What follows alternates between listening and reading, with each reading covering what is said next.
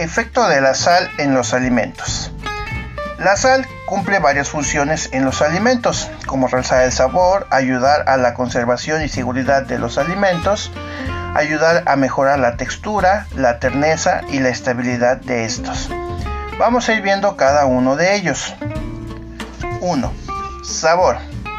La sal aumenta la palatabilidad de los alimentos, dado que además de aportar sabor salado, resalta y potencia el sabor de otros ingredientes en los alimentos.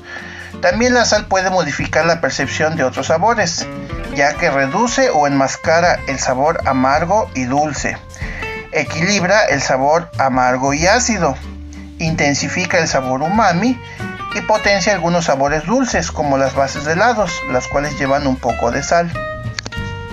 2. Textura. La sal interactúa con otros componentes de los alimentos, afectando su textura. En los productos cárnicos, tales como salchichas, hamburguesas y jamones, permite que las proteínas de la carne de diferentes estructuras moleculares se disuelvan, favoreciendo el mezclado. De esta manera se evita el exudado de la grasa y la pérdida de agua. En el pan aumenta la retención de agua y fortalece el gluten, aumentando la firmeza de las masas y mejorando su manejabilidad.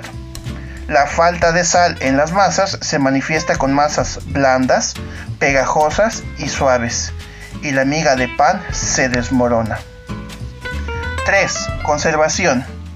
La sal se ha utilizado históricamente para secar los alimentos y así prolongar su vida útil. Mediante el método de saturación de sal o salazón, como es el ejemplo del bacalao y la cecina, al ser la sal un alimento higroscópico, absorbe la cantidad de agua disponible en los alimentos y de esta manera inhibe el crecimiento de los microorganismos causantes del deterioro, ya que al no haber agua en el alimento tampoco habrá agua para el desarrollo de las bacterias. El agua en la cual se desarrollan las bacterias es el agua libre, que es esta precisamente que está disponible para el crecimiento bacteriano. 4. Congelación de alimentos. Es muy conocido por todos el uso de la sal con hielo para enfriar rápidamente bebidas y para la elaboración de helados, nieves, sorbetes.